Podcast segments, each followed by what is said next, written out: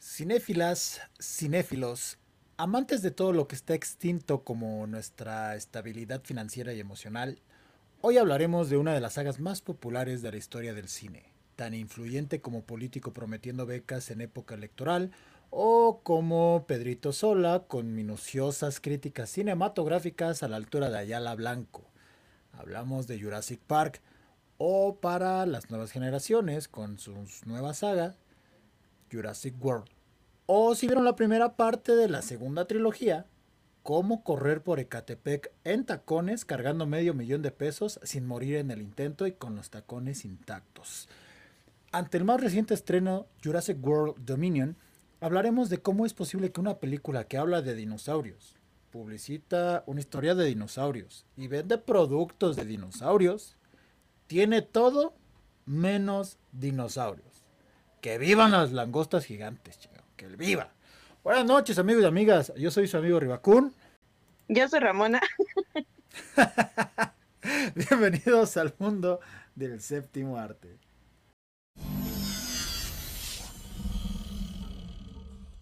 Oye eso, señor Pizarro FM. Es el sonido de lo inevitable.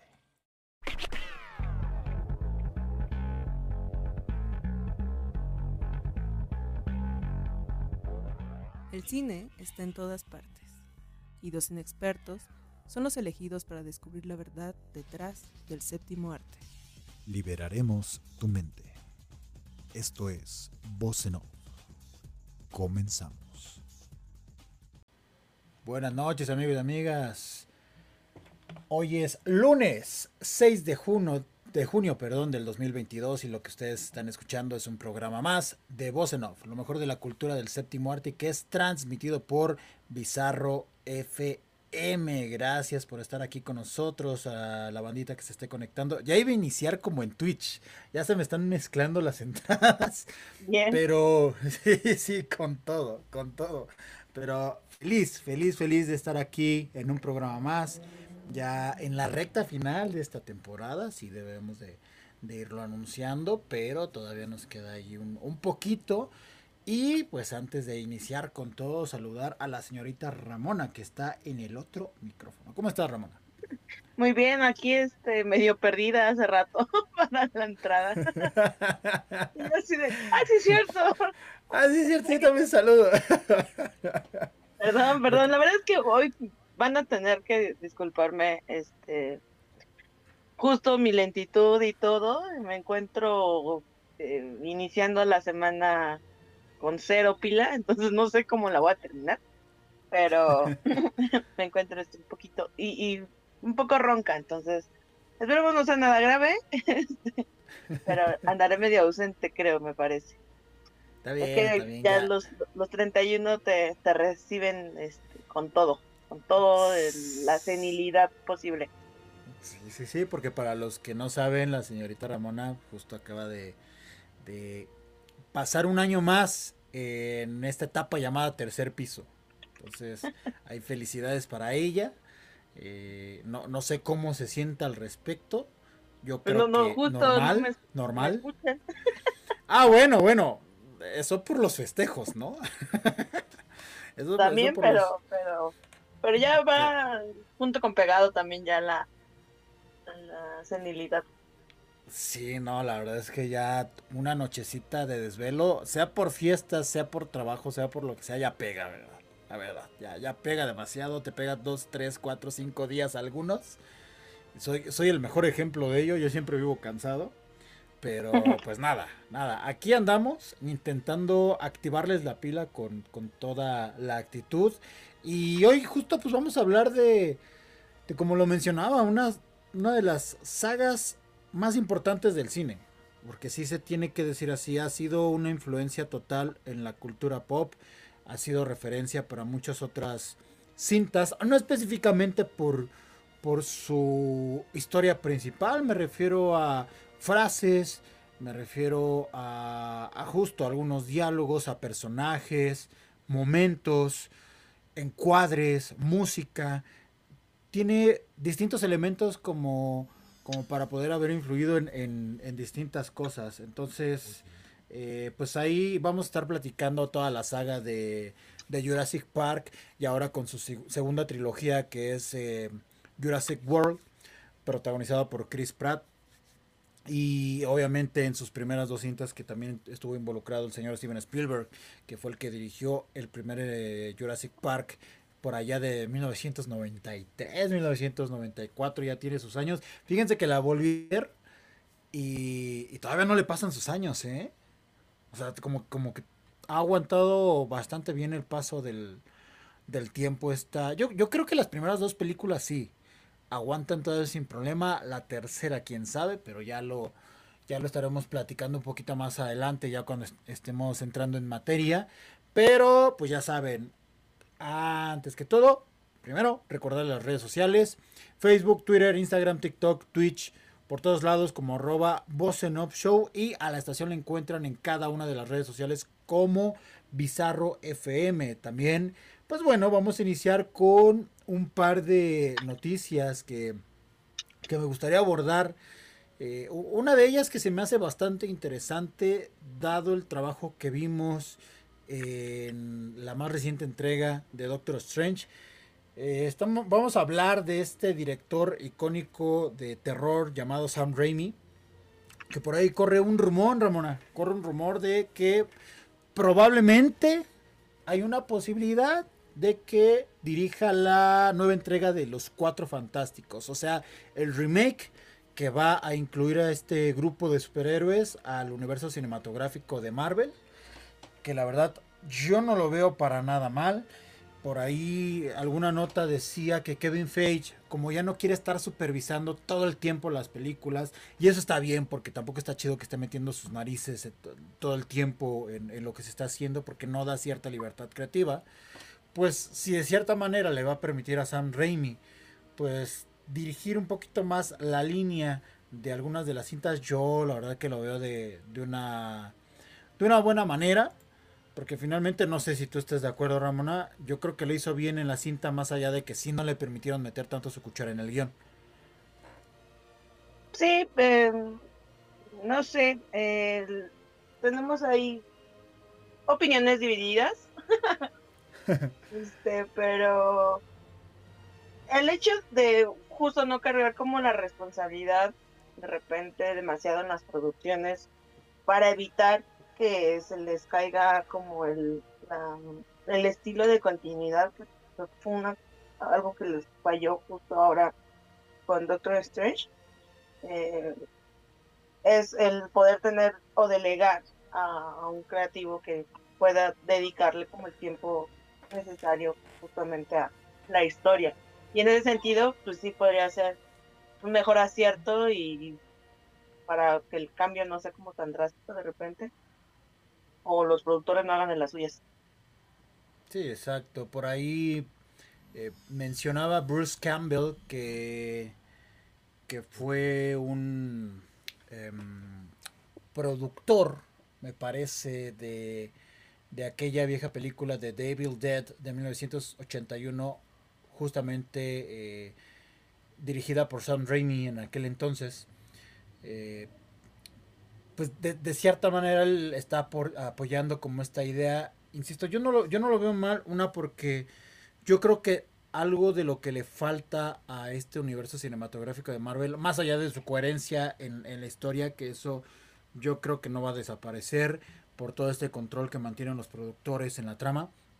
Eh, yo, siento que ya el plus que le estás brindando en otorgarle una personalidad a cada una de tus películas, o sea, imprimirle de, algún género cinematográfico para hacerlo más atractivo, ya si de, de cierta forma, pues no, no vas a dejar que los creativos metan mano en tus guiones, pues mínimo, mínimo, deja que lo que es la coraza, lo que es la envoltura, pues sea atractivo visualmente. Y yo creo que, que, si Sam Raimi puede aportar esto a algunas de las cintas de este universo cinematográfico, pues adelante. Ahora sí que es, es más, más que bienvenido porque sí es alguien que tiene un sello muy particular. O sea, tú ves una, una de sus películas y yo creo que de inmediato te das cuenta que es Sam Raimi.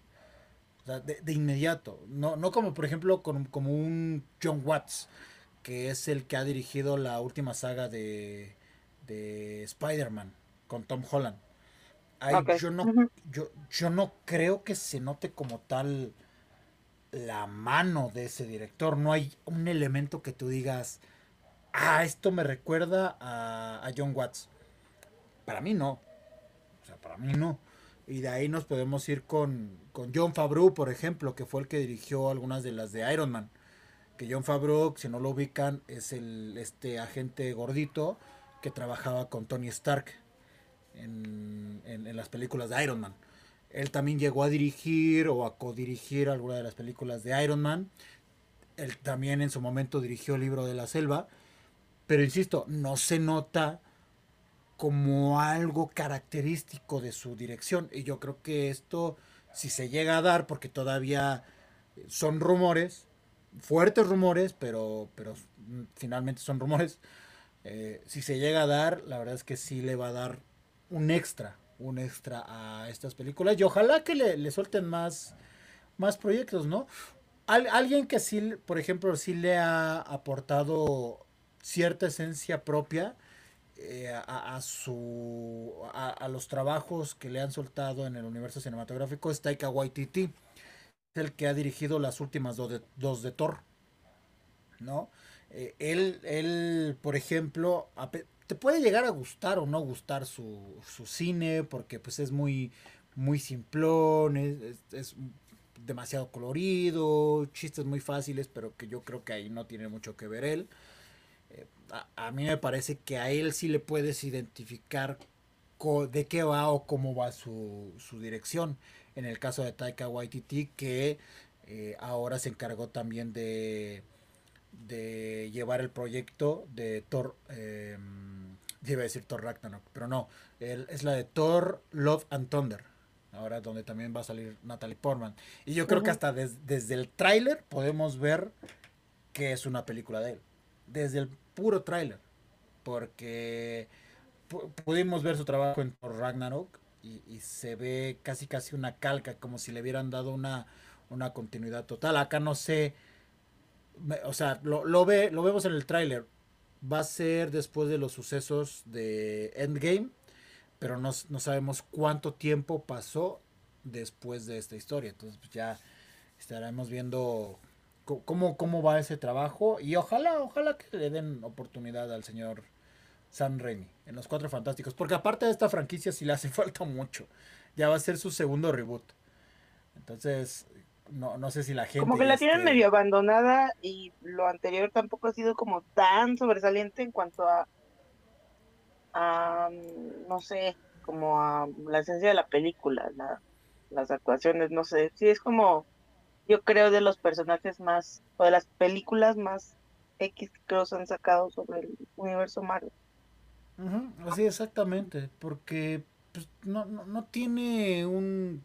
O sea, tú intentas recordar alguna escena, ya sea del reboot o ya sea de las primeras dos de Los Cuatro Fantásticos, y no hay algo en concreto que, que, que, que puedas hacer memoria y digas, ah, esto tenía la película, o mínimo una escena, un diálogo. La verdad es que no, no, no te acuerdas, no te acuerdas, la verdad. Entonces, pues esperemos que, que con esta nueva entrega que va a estar eh, protagonizada por John Krasinski, que por ahí decían que él la podría haber dirigido, pero entonces salió este rumor de Sam Raimi.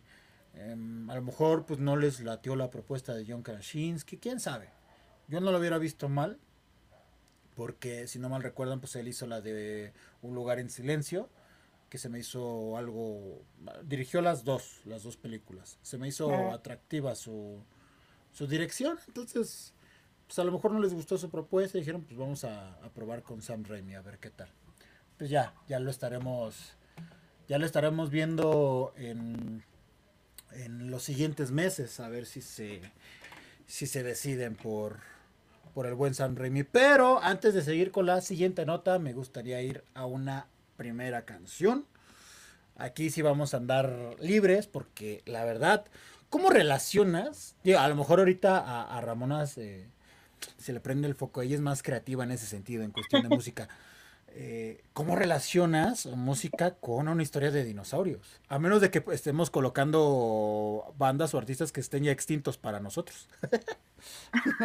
Oye, que esté muerto. Que esté claro, hubiera sido una buena idea, ¿eh? Sí, ¿verdad? Ay, se me ocurrió hasta ahorita. Es más, mira, es más, tú dime ahorita un artista que digas, su carrera ya está extinta. Y le ponemos una rola. Dime uno. Que, que te haya gustado su, sus trabajos, o sea, su primer parte de su carrera, pero que ahorita digas, nah, ahorita ya no está rifando. Ah, o sea, que yo considere que ya, o sea, que ya, no debería de continuar. Exacto. Uh, caifanes. Caifanes. Debería. ok, pues bueno, bueno, pues vámonos entonces con eso de Caifanes. Una banda que, dice Ramona, que debería estar extinta. Por favor, ya. ya que se sienten los señores. Ya, ya señores, voy a su casa a dormir. Vamos a escuchar Viento de Caifanes y regresamos en unos minutos aquí a Bostenov, que es transmitido por Bizarro FM. Corte y queda.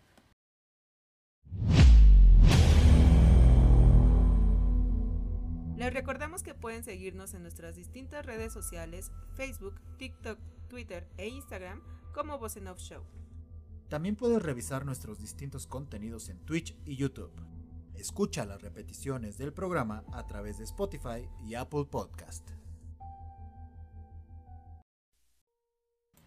Estamos de regreso amigos y amigas aquí a Off, lo mejor de la cultura del séptimo arte, que es transmitido por Bizarro FM. Gracias a ella, a los que nos están escuchando, a los que están atentos y a los que se mantienen en la transmisión. Vamos a continuar con la segunda nota del día. No sin antes, acabo de ver una tendencia en Twitter, Ramona, que no sé si, si creerles a los de Disney. Supuestamente van a sacar la tercera película de Deadpool con la misma clasificación de las dos primeras, es decir, clasificación R en Estados Unidos, que para acá sería nosotros una clasificación C, o no sé si también exista la R, que es para mayores, para, personas este, mayores de 18, porque contiene violencia, groserías, eh, insinuaciones de sexo, etcétera, etcétera, etcétera vamos a ver si lo, si lo cumple Disney. Porque con eso de que ya lo adquirió a, también a Deadpool por parte de la lo que hizo con la compra de Fox. Pues, pues vamos a ver. Y también. Pero ya estaba, ¿no? No era de ellos ah, desde antes. Es que no recuerdo cuándo salió la segunda de Deadpool. No, no, la, cuando salió la segunda todavía no era de, de Disney. Eh, haz de cuenta que salió la segunda y yo creo que pasó yo creo que unos pasaron unos dos años para la compra de, de Fox. Después de haber salido Deadpool 2. Entonces, pues sí, por eso ahorita está justo en tendencia, porque como la adquiere, muchos pensaban que le iban a bajar el, tono a, Deadpool. Vamos a ver si es cierto. ¿no? Vamos, a ver si lo, si lo mantienen. Yo no Yo creo finalmente el, el, que está metiendo ahí su, o más bien metió su cuchara para la creación del personaje es el mismo eh, Ryan Reynolds, ¿no? Entonces tal vez en ese sentido, como bajo contrato, eh, eh, logró que se mantuviera la esencia justo del personaje. Sí, yo, yo creo que fue alguno de los, de los términos, como dices, al momento de las adquisiciones de estos personajes, de, de estas franquicias seguramente Ryan Reynolds sí metió su, mano, porque aparte, pues tú no le puedes quitar esa naturaleza a este personaje. El personaje es así. Y, se va a notar luego, luego, si intentas. sí, bajarle la dosis. Sí, sí, sí, sí. Y dicen que ya para poderlo meter al universo cinematográfico, que eso la neta estaría bien chido, porque imagínate a Deadpool rompiendo la cuarta pared en el universo cinematográfico de Marvel. Eh, por ahí una joya sería una joya, sería una tremenda joya. Dicen que a lo mejor eh, estarían metiendo un pequeño cameo de Chris Hemsworth, o sea, Thor. Entonces vamos a ver si es cierto también. Que ahí por ahí un guionista lo, lo insinuó. Ya ves, ese para que veas si es una disque filtración mañosa. Esa sí es una filtración mañosa. Porque pues es como de, ah, voy a dejar esta incógnita para ver si, Mira, tendría sentido porque además la nueva de Thor, eh, vemos a un Thor, te digo, ya, ya como en este estilo más rockstar, como más, come, más cómico. Entonces no me parecería descabellado que de repente hagan ahí un crossover raro y que justo sea como en ese mood donde los dos estén aventándose en cábula o una cosa así. Estaría padre que me lo junten con los Guardianes de la Galaxia, con Thor o con Spider-Man. Yo, yo creo que harían buen match con cualquiera de esas tres saguitas que lo involucren. Estaría padre, ya, ya, ya veremos a ver qué, qué se les ocurre a los de a los de Disney y a los de Marvel también.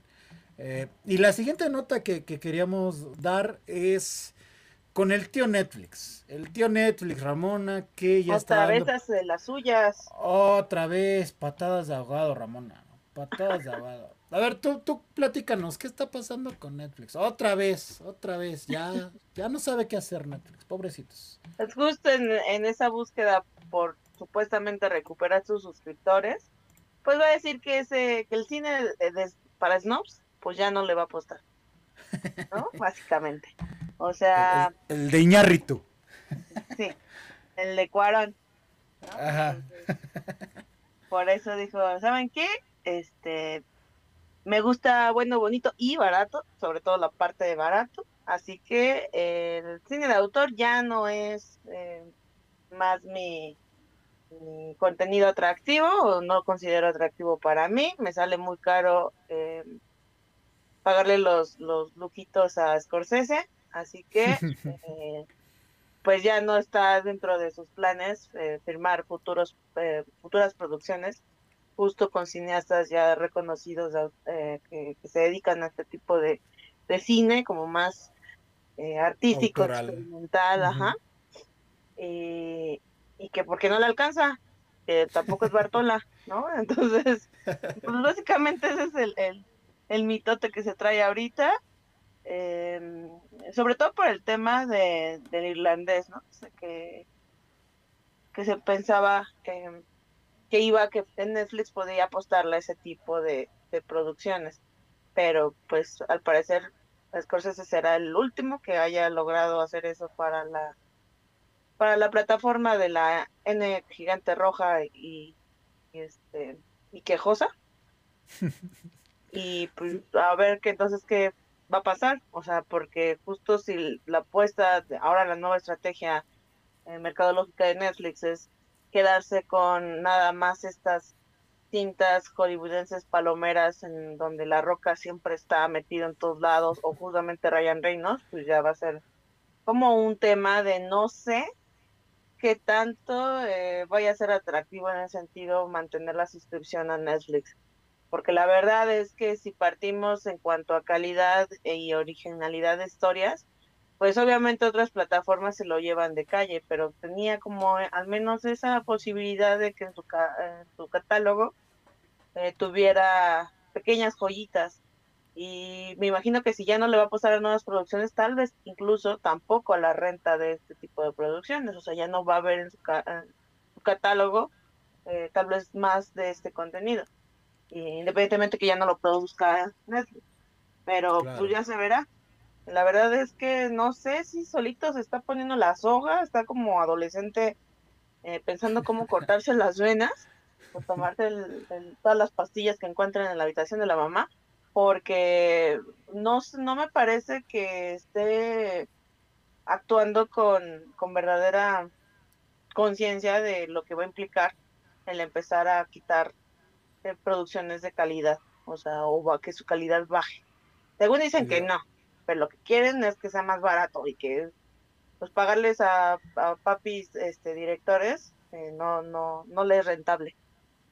Lo único que van a terminar logrando es que se van a, a, tomar los chochitos homeopáticos de la abuela, que no le van a hacer ni mella. Que justo ahorita que, o sea, como pensando y analizando, yo, yo, por ejemplo, no soy tanto de consumir series, tú consumes más series.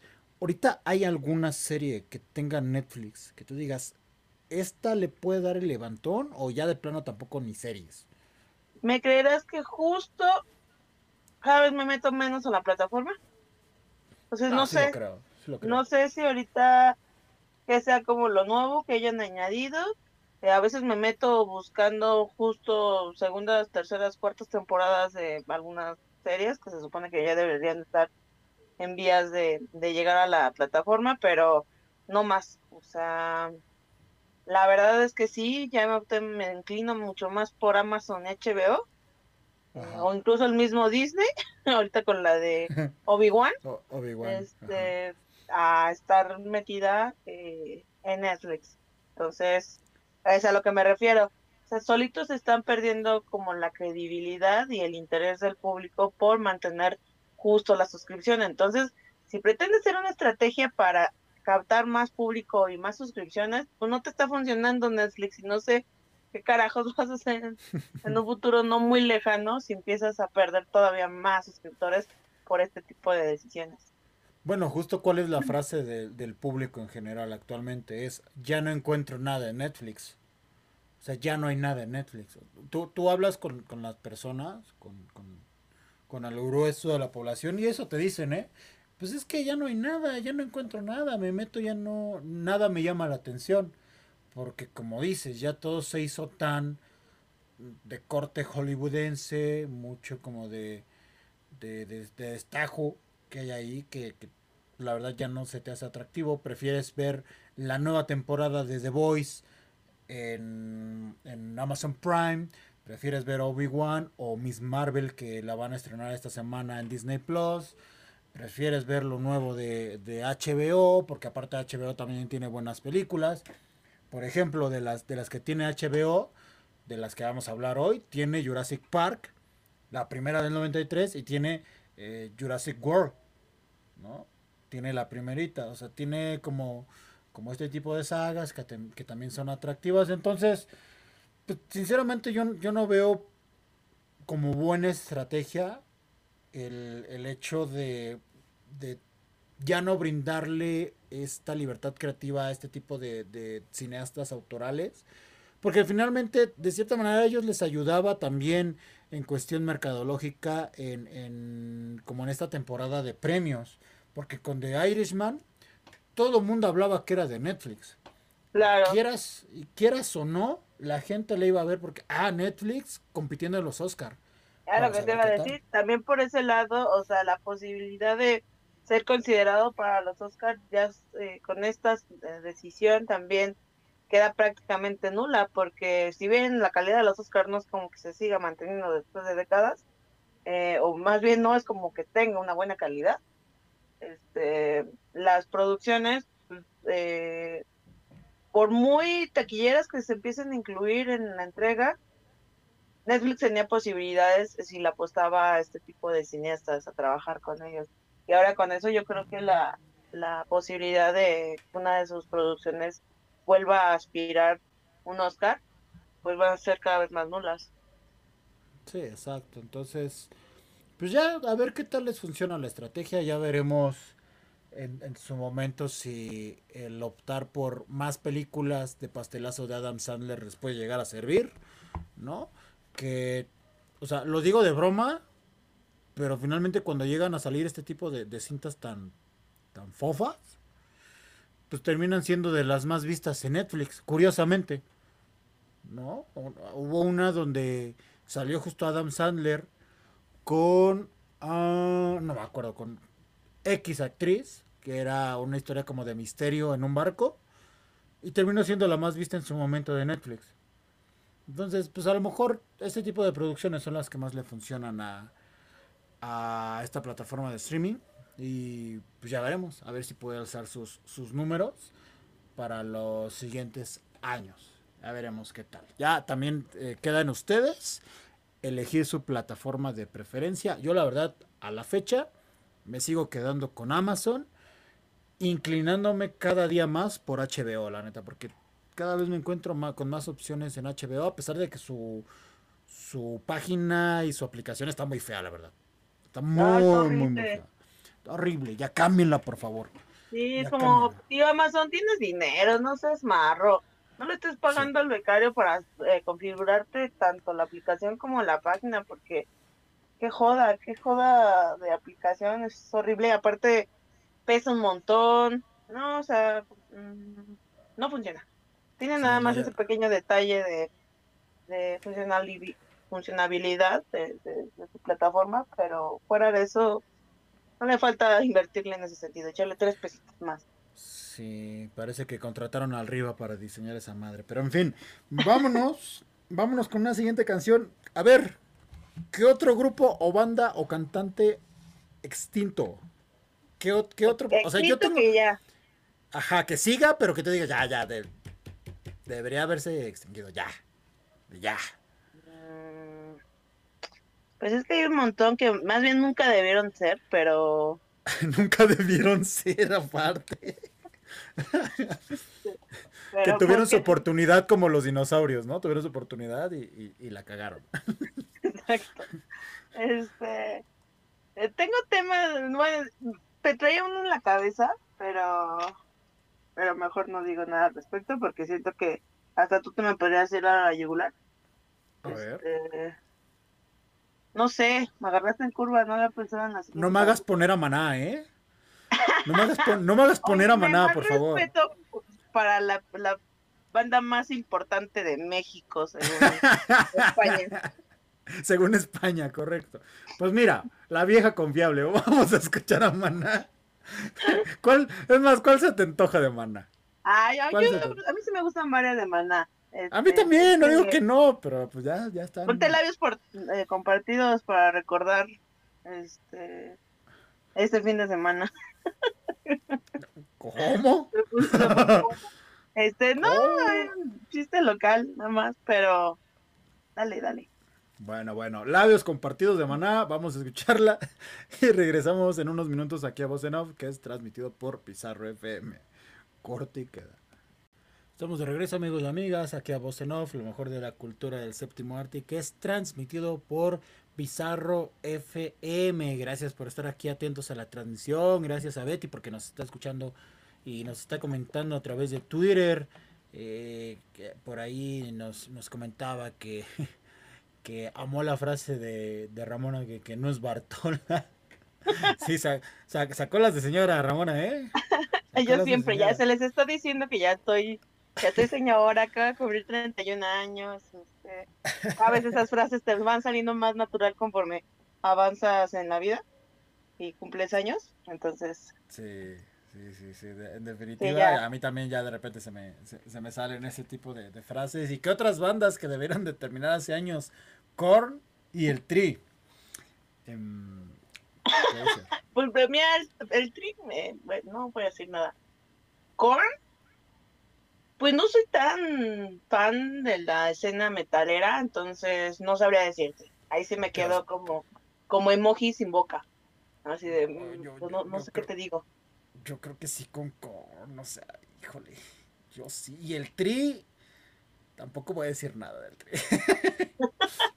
Tampoco voy a decir nada. Me, me, mama. Es que no puedes decir nada porque es el tri, ¿sabes? Es que es el tri, exacto. Es, es una de las bandas que sí son importantes para el rock mexicano. Eh, pero pues a mí, por ejemplo, nunca me ha gustado el tri. Entonces, pues, ¿qué podría decir respecto? No, sé. Tal vez por el tema de que ya esta serie también, ya señora, siéntese déjalos en paz. O sea, después de tantos años sigue metiendo su cuchara, entonces no, no sé si sería tal cual la, la banda o, o el cómo ha estado trabajando desde siempre. Déjelo, déjelo descansar, por favor, ya, está mijito. Ya, disfruten de la lana, disfruten de. Ya, esos cuerpos con, con, excesos y con acumulación de drogas durante tantos años, ya basta, ya. Deje, dale chance de desintoxicarse bien, por favor. Está cabrón. En fin, en fin, vámonos al tema de hoy, Jurassic Park. Ah, lo que te iba a decir.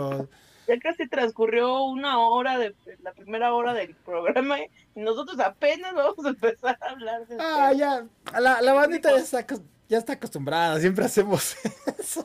Los temas casi siempre los empezamos a esta hora, curiosamente. Como que nos clavamos con las, con las notas muy, muy rudo, muy de lleno. Pero, pero pues nada, Jurassic Park. Jurassic Park. Eh, bueno, vamos a hablar también del más reciente estreno, Jurassic World Dominion. Que híjole, la sufrí un poquito esa película. Yo sí la sufrí un poquito.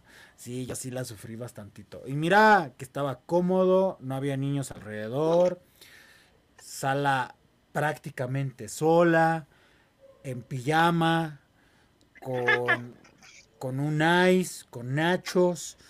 No podría haber estado más cómodo. Y de repente vi langostas gigantes, Ramón. Langostas gigantes en la pantalla. Vi más langostas que dinosaurios. Qué horror. Qué horror. Pero en fin. En fin. Vamos a empezar, yo creo que cronológicamente, Jurassic Park.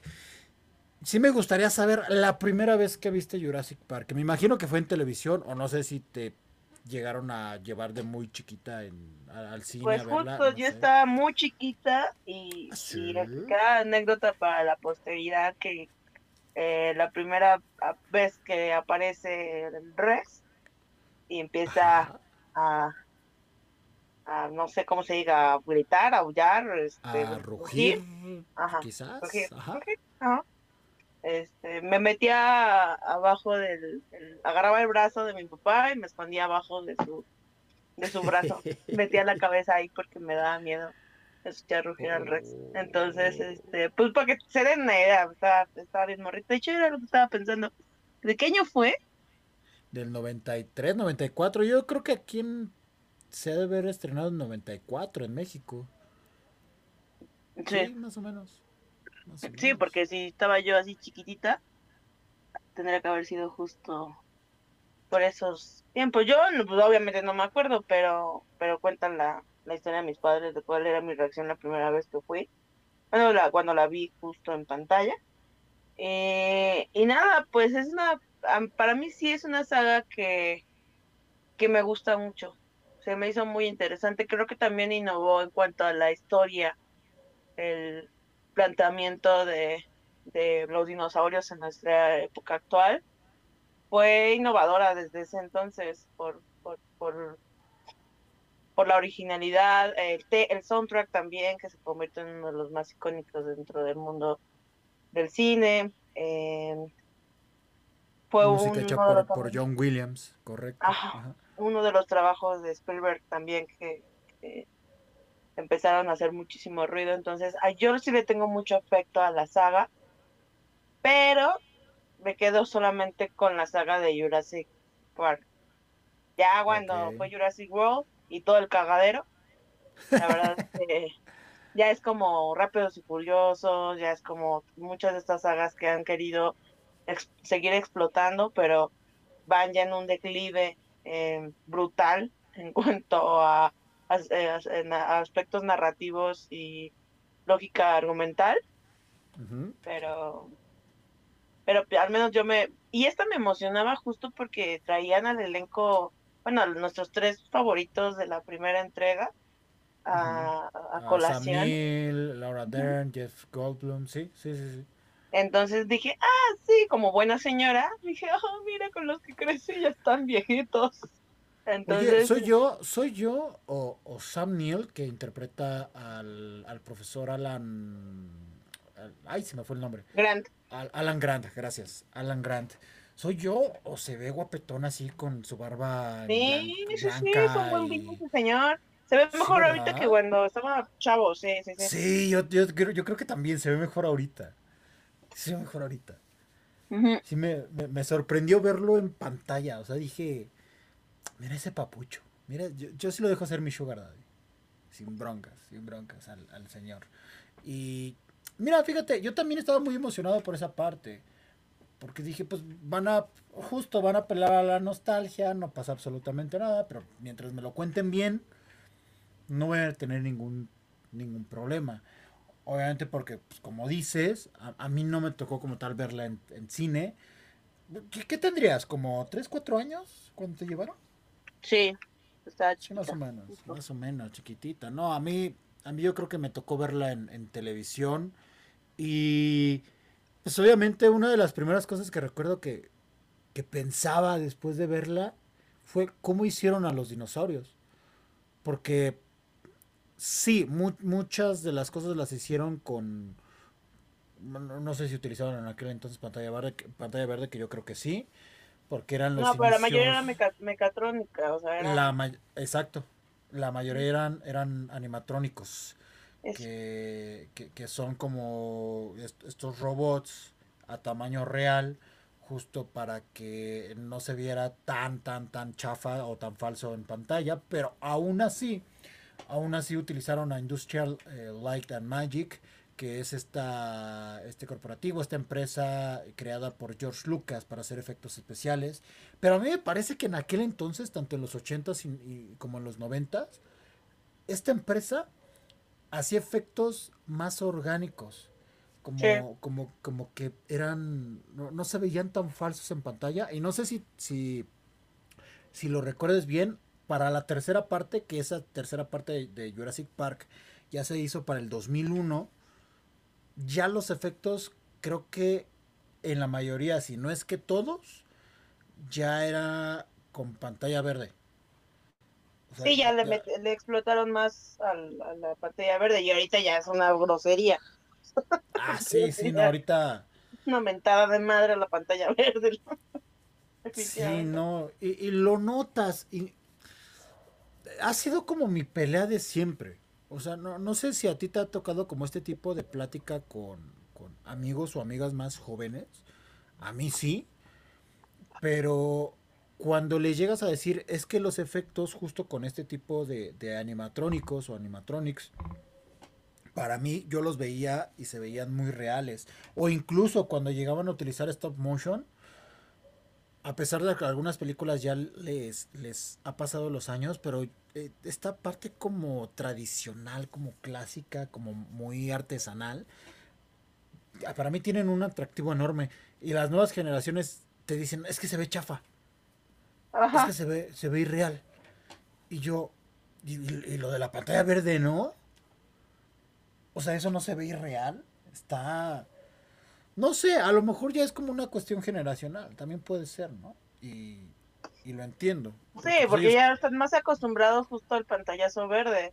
Eh, obviamente, por ejemplo, si viéramos la primera película de, de Jersey Park y la comparas con esta última, eh, notas abismalmente los, la, la diferencia.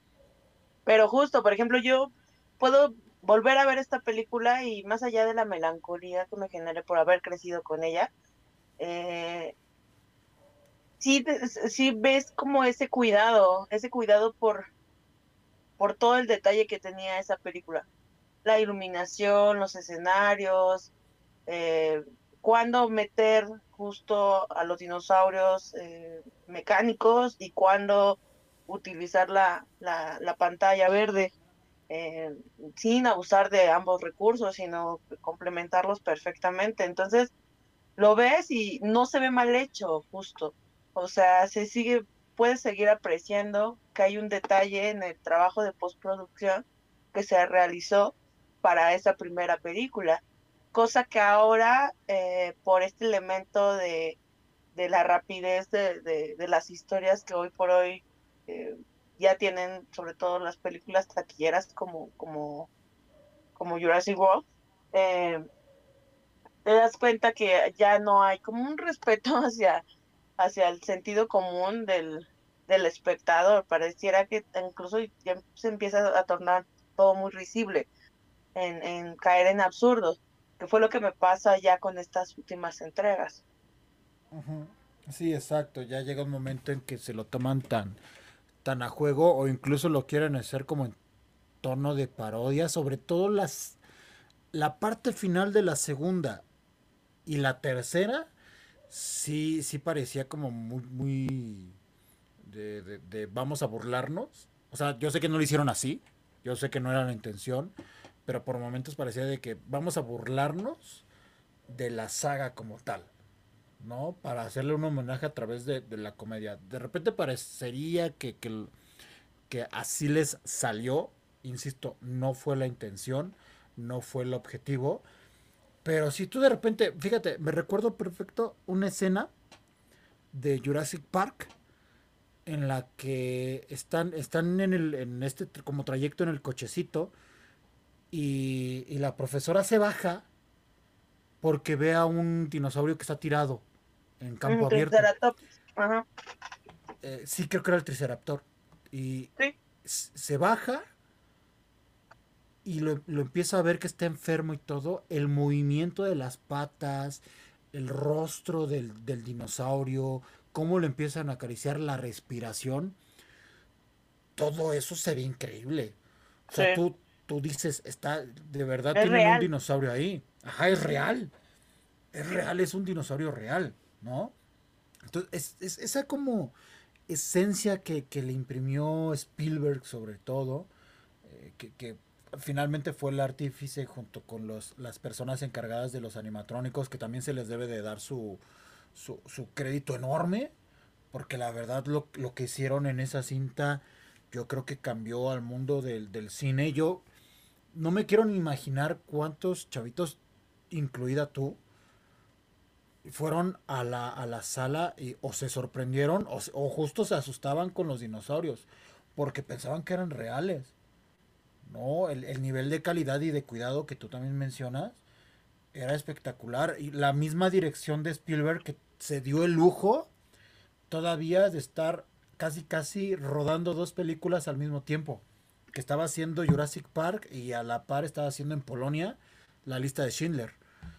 O sea, todavía, todavía se dio el lujo de, ah, bueno, pues le voy a echar un ojito a Jurassic Park, pero también por acá la lista de Schindler, que resultó nominada a los premios Oscar, y también Jurassic Park acá con efectos especiales. O sea, para que vean también la habilidad y la maestría de este director para engancharnos, porque más allá de los aspectos técnicos, también el cómo te cuentan la historia.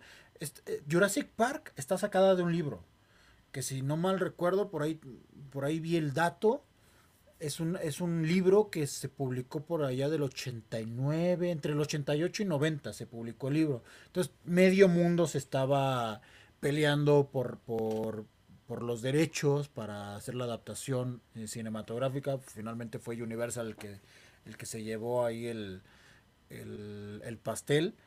Y luego, luego buscaron a Spielberg. Yo creo que después de haber visto Tiburón, dijeron, pues este, este señor es el ideal para, para poder contar una historia así. Lo que comentan en, en- en determinado momento es que sí cambiaron muchas de las cosas que hay en el libro, porque dicen que el libro es más violento y que acá incluso cambiaron algunas cosillas de los, de los personajes que yo, sin haber leído el libro, a mí esa historia en particular de, de, de Parque Jurásico y del Mundo Perdido se me hacen bien entretenidas. O sea, como dices, el hecho de, de traer criaturas que lo mencionaban constantemente en la primera trilogía, tuvieron su oportunidad para poder eh, estar aquí eh, viviendo en la Tierra y por alguna u otra razón dejaron de existir, se extinguieron y que nosotros en nuestra soberbia, en nuestro ego, sentirnos el centro del universo, quisimos traerlos a la vida otra vez, que eso es otro tema interesante que tiene la cinta, se justo hace esta reflexión de, güey, nos sentimos, nos sentimos por encima de la deidad en la que creas, ¿no? Y, y ese ego va a terminar en algún momento dándonos una patada en el trasero, como sucede en, en esta cinta. Entonces, sí tiene muchas cosas para, para reflexionar. E insisto, la misma dirección. De repente hay, hay fragmentos que tú los has, debes de recordar perfectamente. A mí lo que me encanta de esa cinta es que no estás viendo como en esta nueva saga de, de Jurassic World. Todo el tiempo los están persiguiendo eh, estos dinosaurios hechos digitalmente. Todo el tiempo. Y los ves este, al, al dinosaurio detrás de ellos. Y haciendo malabares para que no se los coman. Acá sí veías a los dinosaurios. Pero más los veías saliendo de entre las sombras. De repente se asomaba una garra. Era el animatrónico eh, asomando la cabeza por una puerta y ellos empujando la puerta para que no se metiera. Esta esencia como de terror muy a lo alien, a mí me Justo. encantaba. que además también era una manera muy, muy, muy inteligente de ahorrarse eh, escenas que les pudieran implicar un mayor gasto por eh, poner al muñeco del dinosaurio eh, realizando una acción más compleja. Por ejemplo, las muertes. ¿Te das cuenta? Las muertes no abusaron del elemento, vamos a, ponerle acá la, la salsa katsubi, que le saque el dinosaurio el chorizo de, de, la panza al gordito que se muere cuando lo ataca el dinosaurio venenoso. No, o sea, fue de juegas con, con, con tomas para hacer eh, la, la, alusión de, del ataque, pero no te estoy poniendo el ataque per se. Entonces las películas, la película también eso hizo que no fuera tan violenta ni tan explícita por el tema de, de cuando los dinosaurios devoraban a alguien, y que también el hacerlo de esa manera, pues ahorraron un montón de varo de tener que hacer eh, todo algo muy complejo para, para que se notara realista los asesinatos, o sea, las muertes o cómo se los comían. Entonces no se tuvieron que preocupar por eso. Y, y eso me parece muy, muy inteligente en la parte de cómo contarte las historias. Ahora tienes completa libertad con el tema de la pantalla verde y de todo diseñarlo a través de una computadora que, que ya no necesariamente siguieron manteniendo esa inteligencia, sino que ahora ya hay un sobreabuso de, del CGI y, que te termina entregando a todos modos algo que no sabe del todo realista. Sí, que a ver, cuando decimos realista, obviamente estamos conscientes que es una ficción y... que son dinosaurios y que nosotros... Son dinosaurios. Sí, sí, lo sabemos, bandita, lo sabemos. Cuando nos referimos a realistas es que debe ser realista en ese, en ese universo que ellos están construyendo, en esa, película. lógica. Bajo la, exacto, bajo la lógica que están armando para la película. y dicho esto, la lógica que armaron para la primera trilogía, ahí sí se nota coherente todo lo que están presentando. Quizás en la tercera parte ya no tanto, pero aún así resulta entretenida. Aún así yo puedo ver Jurassic Park 3 sin ningún tipo de problema. Eh, la historia tampoco o, la trama no es como nada fuera del otro mundo, pero termina siendo un buen producto de entretenimiento. Jurassic Park 3 por, encima, por encima de Jurassic World Dominion, la neta. Sí, sí, porque además también en el 3 te, ya te planteaban, fue creo que la primera vez que te plantearon un nuevo dinosaurio, que era el, el primer Nemesis que tenía T-Rex. El T-Rex. Ajá, entonces era también la, la, la ansia de, no inventes, va a salir uno que es acá más sangriento, más este imponente que el T-Rex, y aún así el que mantuvieran siempre la esencia de, la producción es Team T-Rex, ¿no? O sea, siempre lo hacen el héroe al final de cada película y es, a veces ellos sí me ha gustado como que se mantenga en la, en la lógica de la historia. Sin embargo, ya las nuevas criaturas que por ejemplo vimos, yo dije, ¿qué, qué pedo con el este, con el velociraptor emplumado que sale ahí en, en una escena? O sea, fue como que ¿eso qué?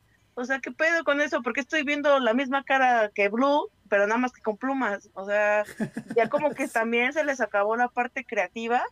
Y fue como de, meh, un velociraptor con plumas, un velociraptor volador, un velociraptor con esto. Y, ya me parecen también este hechos a, a, base de maquila. Ya no, ya no tiene ese elemento de sorpresa, incluso las nuevas bestias que podemos ver en esta última entrega. Eh, el, el, el, Ay, iba a dar un spoiler. Bueno, me, detuve, Sí, se muere Marte Gareda, en Amarte duele. Sí, se muere. pero, pero justo a eso a lo que me refiero. Como que ya fue como de, ya no nos interesa tanto, porque además como tuvimos que pagarle a estos tres que para que salieran otra vez, este, ya, no tenemos que hacer mucho más. Ya nada más pon tres este, pajarracos raros persiguiéndolos cada cinco minutos y con eso se cumple el objetivo de la película. Y dices, pues no, o sea, ¿qué está fallando en, cómo se están planteando esas cosas?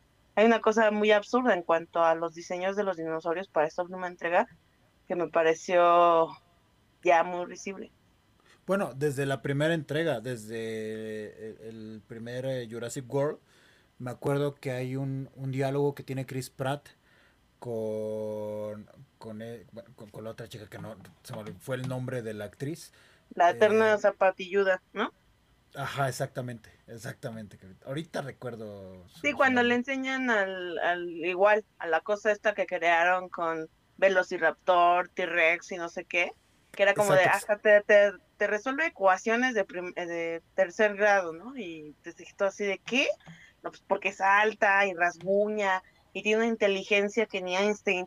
O sea, dije, no, a ver, ya se están volando muy feo. Entiendo la lógica de es una criatura eh, creada este, genéticamente, modificada genéticamente, que no existió per se como un, un dinosaurio, sino que fue algo ya este, con toda la intención manipulado.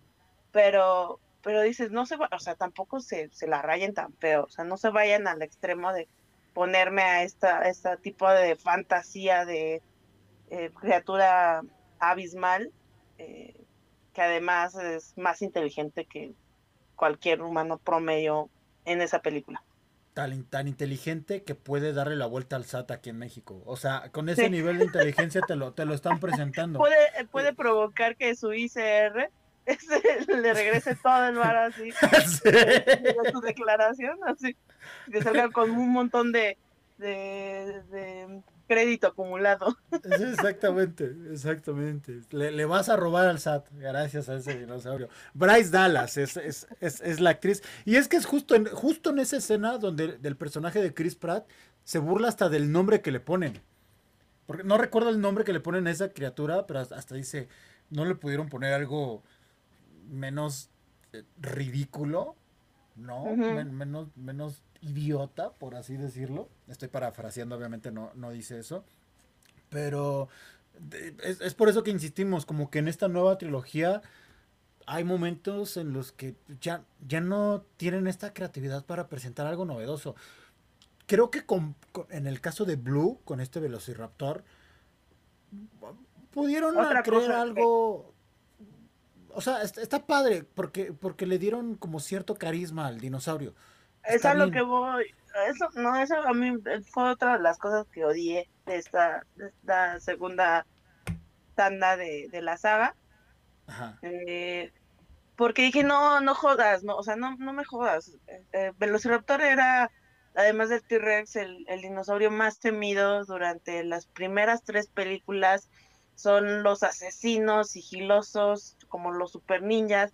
Entonces, hacía la idea del Velociraptor como un ser eh, mítico, básicamente, que, que era un, un fregoncísimo eh, para atacar, que atacaba en manada y que era mortal, o sea, no había manera que salieras vivo si estabas frente a un velociraptor, era como si ya lo viste, pélate porque y reza que no te alcance en un milisegundo para que no. Para que no mueras. Entonces esa tensión que te generaban los velociraptores en las primeras tres películas eh, era de, te enchinaba la piel, era como qué desesperación intentar huir de esa cosa que además es súper rápida. Y ya para, para las siguientes películas, que fuera un Rottweiler, que, que, o sea, reducido a eso, un Rottweiler, dije, no, no me friegues, o sea, le quitaste esa, ese punch que tenía a, a Velociraptor, a la criatura, eh, lo redujiste de una manera humanizándolo completamente, ya es como una gallina, pero sin plumas, que sigue el cuate este por todos lados, y eh, además lo defiende de otros dinosaurios acá con su código Morse y no sé qué tanto. Y dije, no, a ver, ¿qué hicieron? ¿Por qué me arruinaron de esa manera un personaje, un dinosaurio tan chido y uno de los más importantes en, en, la, en esta saga? Y fíjate, antes de ir al siguiente corte musical, a mí no me desagradaba, me desagradaba tanto la idea. Te voy a decir por qué. Porque en la primera película te presentan esta parte de los críe desde que estaban pequeños. Está bien.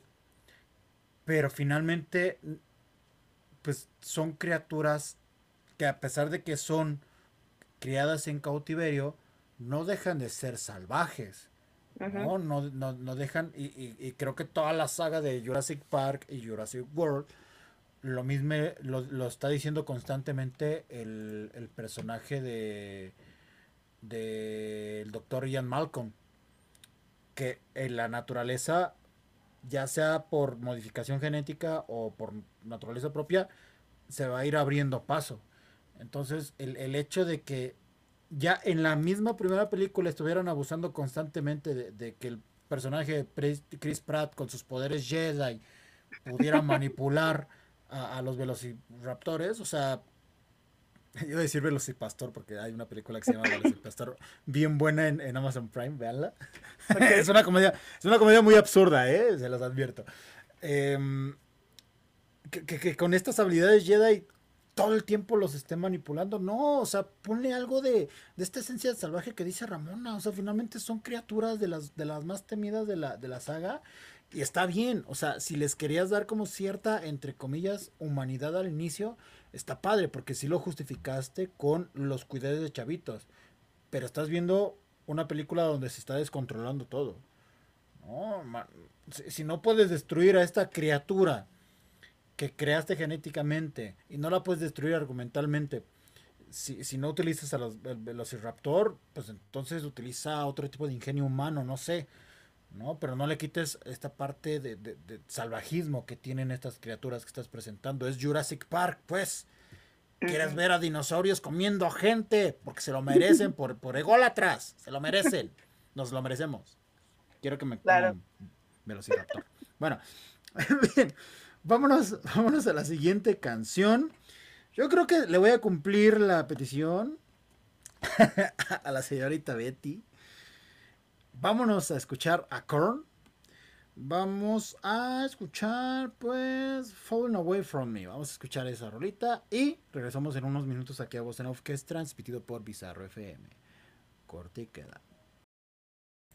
Estamos de regreso amigos y amigas, aquí a Voz Off, lo mejor de la cultura del séptimo arte, que es transmitido por Bizarro FM. Gracias por continuar con nosotros en esta plática alrededor de Jurassic Park, Jurassic World, em, saltamontes voladores gigantes, ausencia de dinosaurios. Es que me dio mucho coraje eso, ¿eh? Me dio mucho coraje. A ver, ¿podemos empezar a tirar caca ya a la, a la tercera o, o no? No hubo ausencia de dinosaurios, sí hubo dinosaurios, pero más bien las interacciones fueron muy simples, muy equisonas. Siento que por eso da la, la perspectiva de algo faltó. Ajá, de algo faltó. Porque son, son eh, interacciones muy simplistas, muy absurdas, em, no sé. Lo que pasa es que lo menos importante son los dinosaurios en esta última entrega. O sea, no, no terminan por ser relevantes. O sea, si tú, si tú vas a ver una película de dinosaurios o que, viene de una saga de dinosaurios, pues ponme dinosaurios. O sea, sí. Mira, yo no le hago tanto el feo a la primera de Jurassic World. ¿Por qué? Porque de cierta manera agarraron la, misma fórmula de Jurassic Park adaptada a, a, un, eh, a una época actual. O sea, yo no le hago tanto el feo, tiene sus detalles, los efectos, hay, mucho abuso de efectos, no pasa nada, algunos absurdos en la trama, pero a mí se me entretuvo esa primera entrega. La segunda me costó un poquito de trabajo, sobre todo por, me refiero a Fallen Kingdom o El Reino Caído, sobre todo porque parecen dos películas diferentes. O sea, sí parecen sí parecen dos películas en una que, como que no tienen nada que ver una con la otra. Y la, y la tercera ya de, de plano, insisto, y, tiene razón Ramona, si hay dinosaurios, si hay secuencias con dinosaurios, no, no, no, a ver, no digo que no haya, que no aparezcan. Sucede que lo menos importante son los dinosaurios. Es como esta intriga con este este corporativo, esta empresa que quiere dañar al mundo de cierta manera, por, no soltar un spoiler, y que a través de la genética quiere hacer algo para, para adueñarse del mundo, entre comillas, ¿no? Y, todo gira alrededor de, de, esto, y es como, para hacerlo más atractivo, simplemente voy a traer a los protagonistas de la primera saga para que no se sienta tan chato. Y, creo que ellos tres terminan salvando la, la, historia, porque ni siquiera los protagonistas. Yo siento que, que hasta el mismo Sam Neill, Laura Dern y Jeff Goldblum se comen completamente a, los otros dos, ¿eh? Sin problemas. O sea, no luce ni, ni Chris Pratt ni, ni, la otra chica Bryce. Bryce Dallas. O sea, ninguno de ellos dos luce. Parece que están de más. Y mira que, que Chris Pratt por ahí tiene una, una secuencia de, de, acción durante varios minutos. Junto con Bryce Dallas y, y otra chica nueva. Tienen una secuencia de, de, acción que podría resultar interesante, pero. Pero pues que la verdad termina por, por desaparecer de tu memoria después de ver a los otros, ¿no?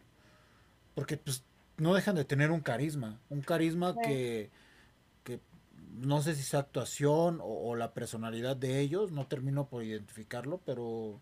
Sí, les, pues, les, les comen, ah, les roban la pantalla como protagonistas.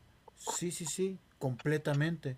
Entonces, si de por sí tú estás viendo que estos tres les comen el mandado y a ellos tres, de cierta manera, no, no les das el... Sí tienen cierto protagonismo, pero a nivel de historia lo tienen más los otros dos. Uh -huh. Pero sus... Pero, o sea, pueden, pueden checar como la cantidad de diálogos y la cantidad de tiempo que aparecen en pantalla.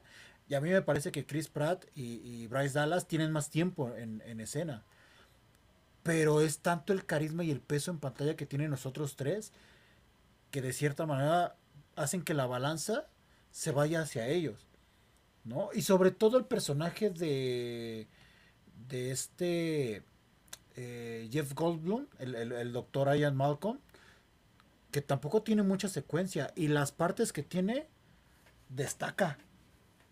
Sí, claro, ese... aparte de una personalidad increíble ese actor en pantalla. Sí, Sí, sí, sí, es muy carismático y su personaje es, es fabuloso. Este, este como, fíjate, tiene más química eh, amorosa el, el, personaje de Alan Grant y, y, y la otra doctora y su ex. que el de los otros dos, que y su ex, que, que creo que, bueno, no, sí andaban en la primera, ¿verdad? Creo que sí. Sí, en la primera están juntos. Sí, sí, estaban juntos. A ver, pregunta seria. Porque la verdad no me acuerdo y creo que no sucede. Nunca se besan en Jurassic Park, ¿verdad? Creo que sí. nunca se besan. ¿O sí? Sí, una, en una sola escena.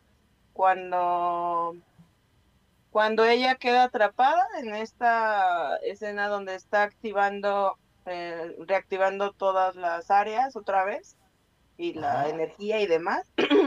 ya ves que ella entra donde están los estos controles y le empieza a corretear un velociraptor, entonces sale, huye y atraviesa como un pedazo de bosque del cual tiene que pasar para llegar a, a donde estaba el lobby, bueno, sí, el restaurante del hotel. Ajá. Y ella ya no trae la, la, camisa, ya nada más viene este, ya toda golpeada y toda herida de la pierna porque se le había atorado lo de la cámara. Y él, y él viene de dejar a los morros en, en el restaurante, entonces se encuentran en el pasto y ella corre, lo, ella lo, él la carga y ella lo besa. Pero es la única escena donde se besan en toda la película. Mira, yo recordaba que nada más lo, lo había, la, la, había cargado, pero igual y sí se besan. Puede ser que sí. Puede ser que sí. Pero pues mira, hasta eso. No, no se están besando todo el tiempo. Y no es como que tampoco se estén abrazando ni agarrándose de la mano. No, pero la química se nota natural. Y se nota, y se nota uh -huh. la química. Uh -huh. Todo el tiempo, todo el tiempo. Porque hasta los otros personajes es de. ¿A poco no andan ustedes, no? Y mientras o sea, no tanto los... nosotros no es, no es tan creíble, o sea, es creíble porque es obvio y es constante la interacción entre los dos, pero creo que me gustaban incluso más cuando estaban discutiendo, como la primera, del Jurassic World esa, ese roce de estar discutiendo todo el tiempo, me gustó más que ya verlos acá en plan padres felices este, en esta última. Porque como son tan opuestos, no les crees que, que ya lleguen que, a un ajá, punto que de, solo de todo sea, este, ajá, que sea todo este, miel sobre hojuelas, es como, mmm, no, se ve súper forzado en pantalla. Sí, exactamente. Y, y otra de las cosas que me molestó esta, de esta tercera parte es que si de entrada, en, en la primera, ya abusaban de la pantalla verde, acá muchísimo más, ¿eh? Pero todavía, o sea, es una cosa ya grotesca en la que hasta por ratitos me parece que, que, hasta como que está un poquito mal hecha, ¿eh? Por ratitos. O sea, como que si llegas a notar ciertos dinosaurios que dices, híjole, échenle más ganitas, ¿no? Es lo que yo te decía, ajá. Se, se salvan por momentos porque hay algunas secuencias donde no hay luz. Entonces, al no haber luz, pues no puedes notar los volúmenes y las texturas que crean con los diseños digitales de los dinosaurios. ¿No? Ahí no lo llegas a notar tanto. Pero cuando sí llega a haber cierta iluminación, ahí es donde te das cuenta y, dices, no, o sea, tienen tanto presupuesto para que entreguen cosas así de, chafas, por favor. La batalla final justo que, no podía faltar de nuestro T-Rex con alguna otra versión de demonio raro. sí, sí, sí, este, demonio raro. Ajá, este, está bien estúpida cómo se resuelve esa, esa pelea. Exacto. O sea, fue como, ¿qué? O sea, ¿en, qué momento? Ya, yo creo que para la siguiente película, si es que sacan más, ya T-Rex lo que va a hacer es va a sacar un revólver o un, un una, no sé, una metralleta láser, o sea, no sé, una cosa así, porque se me hizo muy absurdo la manera en cómo le gana al, al otro, al titán, digamos, de esta, de esta entrega. Y fue como de, ah, no sé, cada vez son más absurdos, más y más y más, o sea, errores de, de lógica eh, monumentales, independientemente del, del, contexto de ficción en el que se desarrolla la, la historia. Como de, no, ¿qué, ¿Qué, es esto? ¿A qué calidad de... ¿A cuántos becarios pusieron a resolver esta situación? Da lo mismo que con Doctor Strange, insisto, ¿qué les está pasando? O sea, pueden hacer cosas muy buenas y de repente bajar la calidad tan de... Con cada entrega es como, ya mejor no hagan, no hagan nada. O sea, hagan otra historia de, de dinosaurios, pero no hagan trizas a todo el legado que dejó este Jurassic Park. Eh, tengo una teoría. El director, que se llama, el, mismo director hizo estas tres últimas, que se llama Colin Trevorrow.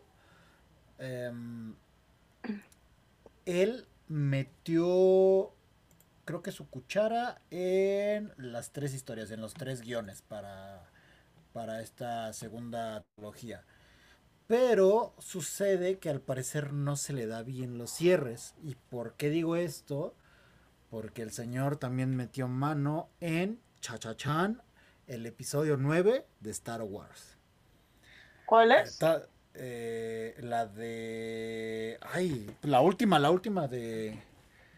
De cuando se besa el personaje de Adam Driver con, con otra, con la de Daisy. Eh, ay, se me, se me, olvidó qué Star Wars es. O sea, el nombre de esa película. Star Wars Episodio 9. El episodio 9. Ay, no me sale el nombre, no puede ser. Pero bueno, en esa cinta él participó el ascenso de Skywalker. El ascenso de Skywalker. ¿La, la llegaste a ver o no? Tal vez, refrescame la trama o la parte final justo de la trama. La parte final es cuando vemos a el Lord Sid, que ahorita no recuerdo, el, el Palpatine este enorme, que no era Palpatine, sino era como este Lord Sid gigante que aparece y que ya ahí este el personaje de Adam Driver va a pelear junto a, a Daisy que se terminan besando, no sé si te acuerdas. Que todos nos quedamos de no, No, la vi. ¿No? No. No, no, o sea, un absurdo, un absurdo total. Absurdo, absurdo, absurdo total ese, ese final. A nadie le gustó. Kylo reza a. Kylo, Kylo Ren besa a Rey, claro, correcto. Correcto. O sea, se, besan ellos dos. Y, y es horrible porque durante toda la saga o esta última trilogía pues nunca habían dado señales de un vínculo amoroso de ese estilo. Más daban señales de un vínculo con la fuerza, pero más como fraternal, más como de hermandad. Y nunca como de amor. Y acá fue de, ¿por qué se besaron? ¿Por qué sucede esto? Y como este director, pues un poquito metió su cuchara en el guion, pues justo surge esta lógica o esta teoría de que no sabe, no sabe cerrar historias. O sea, no, no tiene ni, más, ni la más mínima idea. Y un poco de lo que mencionaba al principio del programa. Tú puedes notar cierto estilo de este director en las tres películas. O sea, ¿hay algún movimiento de cámara, alguna escena que tú digas, esto es característico de este director? Mm, no, no. No, no, no, no. El abuso del CGI, tal vez. bueno, eso. Y mira, te voy a decir algo. Creo que la primera se salva más, o sea, la primera de su trilogía, pero porque metió mano a Spielberg. Sí, de hecho. Y, y, se nota que mete mano a Spielberg. O sea, sí, sí se nota. O sea, a ver, en las tres está como productor. En las tres. Pero donde metió más su cuchara finalmente fue en la primera, en Jurassic World. Ahí fue donde metió más, más, más, más su, su cuchara. Porque incluso en los créditos en Jurassic World Fallen Kingdom ya no aparece. O sea, sí, sí, me acuerdo que trabaja como productor, pero ya no está tan involucrado. Y en esta última prácticamente ya nada más fue como ciertas asesorías. Pero el que más estuvo ahí fue Frank Marshall, el que estuvo ayudando en producción, pero ya no metió tanto su cuchara a Steven Spielberg insisto, se nota. Se nota cuando una persona sabe hacer su, su chamba. Y acá definitivamente algo falló, amigos. Algo falló, algo falló. Pero, pero pues bueno, vámonos a una siguiente canción para, para regresar con los comentarios de esta segunda trilogía. Y también, ¿por qué no meternos todavía más de lleno con, con, la, con la primera? que creo que también no hemos comentado tanto de Lost World y, la tercera parte de Jurassic Park. Eh, vamos a escuchar, a ver, ¿qué otra banda o artista en extinción? ¿Cuál, qué, otra bandita se te ocurre, Ramona? Molotov, definitivamente. Molotov. Lo siento, ya estoy sacando toda mi lista. La ira, la ira, sí, sí, sí, sí, sí. sí. Sí, no, Molotov, por favor. Alguien haga algo al respecto. Están bien, alguien piense en los niños. Alguien piense en los niños, por favor. Por favor. Es más, mira, vámonos con esta. La de Marciano, vámonos con la de Marciano. Yo dije, ¿qué es esto? ¿Qué es esto? Vámonos con la de Marciano. Y regresamos en unos minutos a que nuevo que es transmitido por Bizarro FM. Corte y queda.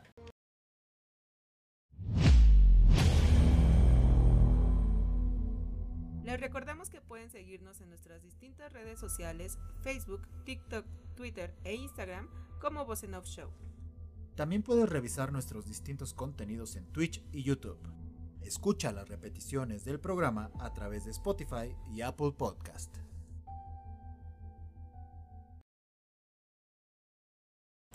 Estamos de regreso amigos y amigas, aquí a Off, lo mejor de la cultura del séptimo arte que es transmitido por Pizarro FM, continuando con la plática de Jurassic Park, Jurassic World, todo lo, lo que han hecho para poder extender y extender y extender esta franquicia que más bien esta silla debería de extinguirse ya, por favor, dejen en paz a Jurassic Park, que la primera trilogía está bien, está bien, es una, es, una pequeña joyita, es, es de esas trilogías que sí disfrutas. No les voy a decir que es un padrino, ¿verdad? Pero bueno, Jurassic Park es un clásico ya. Sí, definitivamente. La segunda y la tercera quizás no, pero Jurassic Park ya es un, es un clásico, en, definitiva. Y, creo que las tres tienen lo, lo suyito, lo suyito, que es, es un poquito de lo que me gustaría platicar. ¿A ti qué tanto te gusta la segunda y la tercera? Tanto Mundo Perdido como Jurassic Park 3. ¿Qué tanto te gustan? ¿Qué tanto no te gustan en comparación con la primera? Eh, me gusta justo el, que tuvieran esta dinámica de intercalar eh, protagónico, o con, ajá, intercalar protagónico de Malcolm y de Alan. Eh, me gustó que en la segunda eh, fuera eh, también la participación de esta, ¿cómo se llama? La que le hace la novia, la fotógrafa. Ah, ahorita. Como antropóloga. se llama Julian Moore. Julian Moore. Julian Moore. Ajá, la inclusión de Julian Moore. También tenemos ahí al carisma completo de este, del que le hace el fotógrafo. No recuerdo tampoco cómo se llama este actor. Roland eh, Tembo. Nunca vamos a olvidar al, al peloncito. No, perdón, Pete, Pete, Ajá. Al, al, peloncito que intenta salvarlos, este, con el carro, eh, intentando regresar al remolque que estaba a punto de caer al, al, al, océano y se lo comen los, los, los papás Rex. Eh, creo que la 2 entregó muy buenos momentos, tanto, o sea, siguió con una buena fórmula eh, de, la, de, la, de la primera. a mi parecer, lo, tal vez lo más absurdo que pudo haber tenido esa segunda entrega fue ya todo lo que pasa cuando se traen al, al T-Rex y al, y al bebé a la que era fue en Nueva York, no sé dónde estaba. San Diego. En San, Diego. Ya eh, eh, el cagadero que pasa ahí, este, si bien está divertido y entretenido, no se me hizo que fuera un gran acierto. Yo me hubiera quedado con, con solamente lo que pasa en la isla. Eh, pero la película creo que igual es buena y, se rescata bastante bien. En el caso de la tercera, eh, donde ah, tenemos como protagonista a Alan, eh, ya es otro punto completamente distinto. Eh, el mayor absurdo es que un adolescente haya podido, podido sobrevivir solo en una isla durante una semana. Ese es su mayor absurdo. No, no una semana, dos meses sobrevivió. ¿Ah, sí? Dos meses. Sí, todavía más absurdo. Fueron dos meses los que se Yo, yo, a duras penas, mis papás se van y no me dejan eh, comida hecha y yo a la semana ya estoy harta de comer en la calle y garnachas y cosas así. Estoy muriendo de algún de alguna este, infección estomacal. O sea, no sé cómo el morro sobreviviría dos meses en una isla, eh, que no obstante, no sé, o sea, cómo contaría con con este conocimiento de supervivencia y encima eh, no morir devorado por dinosaurios, o sea, es la cosa más estúpida del argumento de esa historia. Sin embargo, eh, la participación eh, de, este actor de Alan Grant obviamente hace que sea atractivo verlo en cámara, como cagotea a los papás, estas persecuciones, ahí es donde meten justamente el primer némesis de, de Rex, del T-Rex, con el, de la, el dinosaurio este de la aleta. Y, y, eso e, lo hizo que esa película fuera emocionante.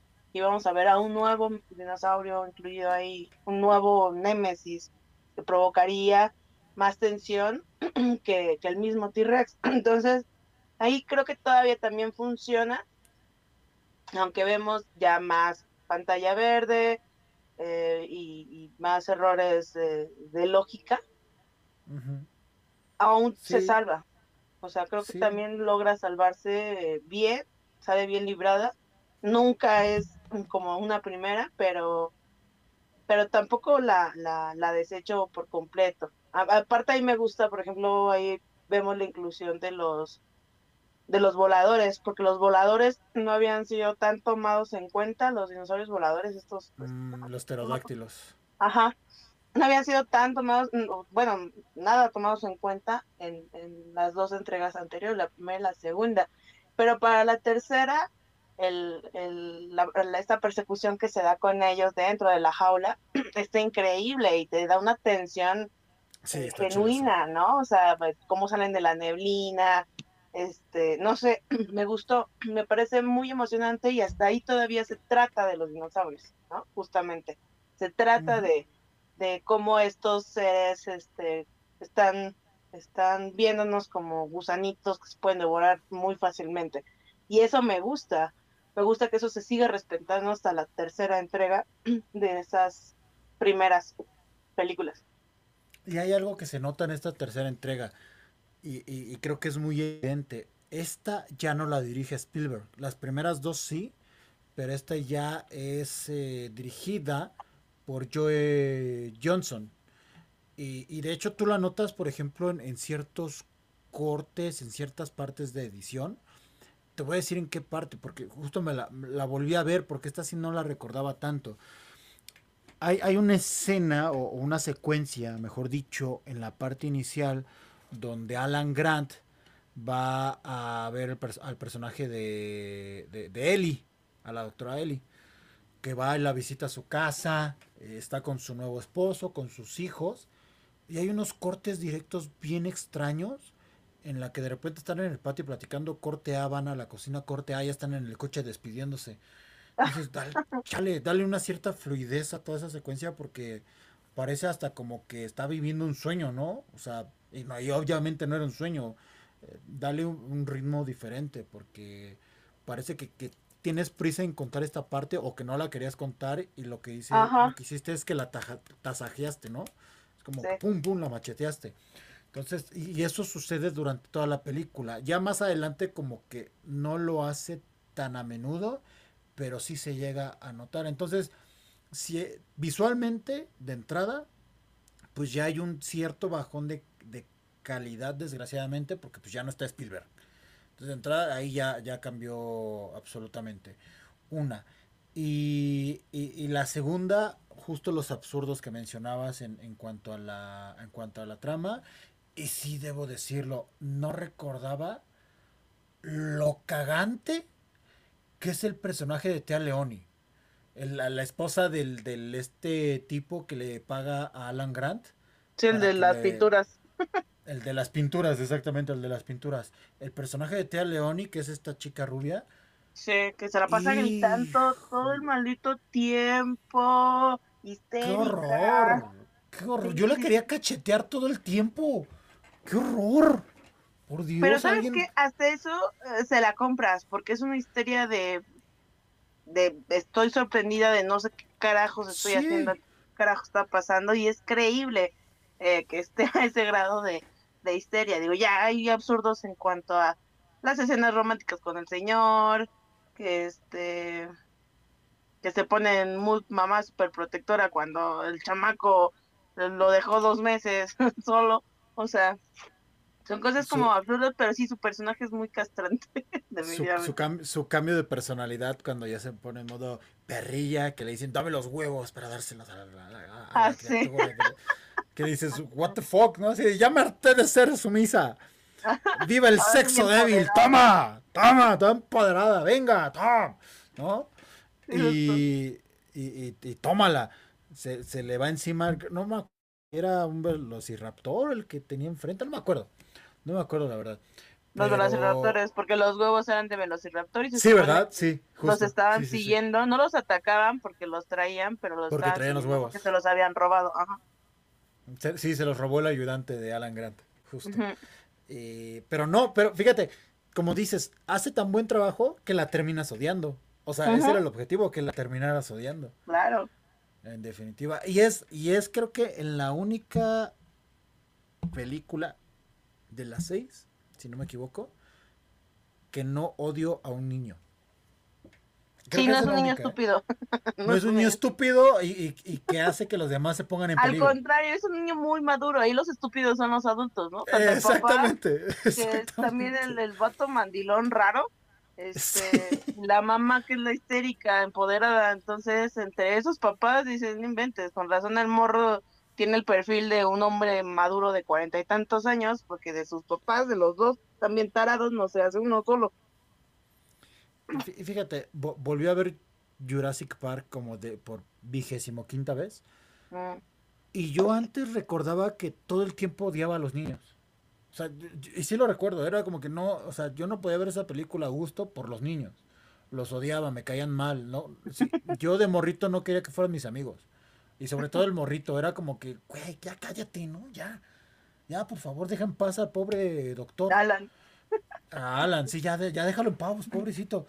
Pero ahora que la volví a ver, y no sé si ya sea por mi perspectiva de adulto, conforme va avanzando la cinta, se van haciendo menos tediosos, menos molestos. Sí. Y, y, justo porque van compaginando con la personalidad de Alan. Exacto. creo que, creo que eso ayuda bastante a que se hagan más amigables. Más digeribles. Ajá, exactamente, porque también la morrita en modo acosadora al principio no era de ya basta, por favor, también deja en paz al doctor.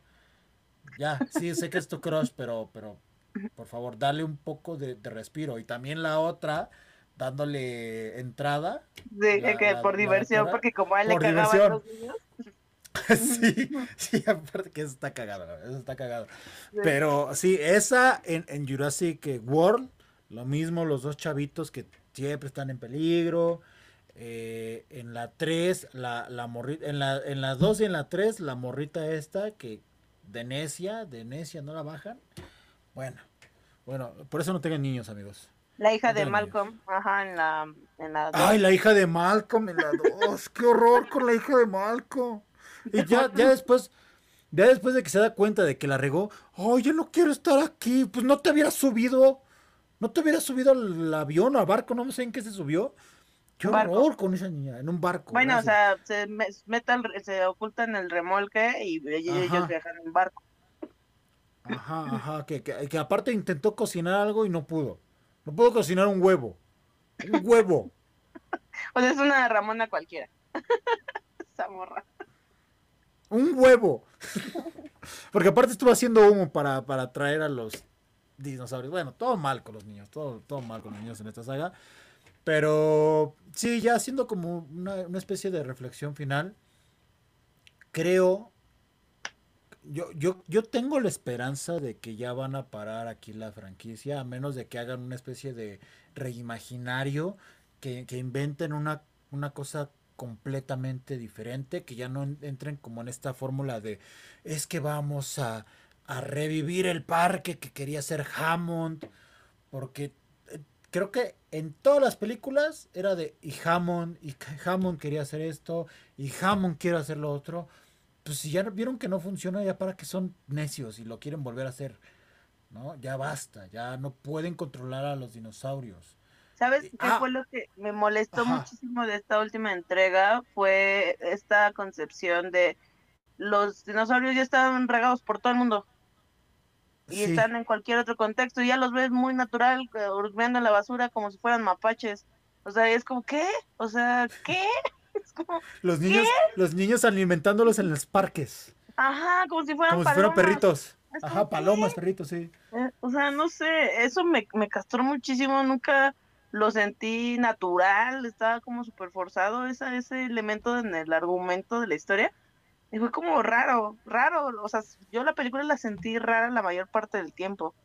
Eh, sí tiene sus cosas que se le que se alcanzan a rescatar, pero como la inclusión de estos personajes que se esperaba no menos de su participación, sí me hubiera gustado que los explotaran más, eh, pero justo te das cuenta que su carisma, el carisma natural de los tres les roba la pantalla a los otros dos, que tampoco te los crees en su mood de somos una eh, pareja funcional, este, familia funcional, eh, y ya, o sea, no sé, espero, espero de todo corazón que no saquen más películas. Eh, tal vez me gustaría ver, y, si llega a ser, que se sigan explorando tal vez las especies, el tipo de, o sea, que se vuelva a tratar de los dinosaurios y no se trate de aspectos románticos y vínculos familiares y ajá.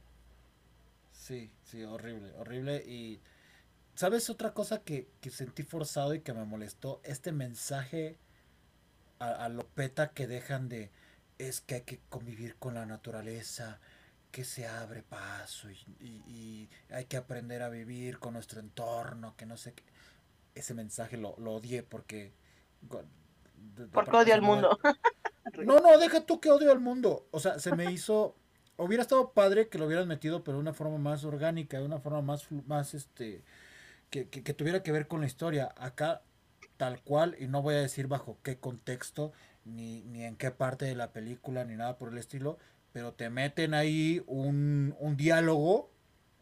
Un diálogo con una. Aparte con una voz en off.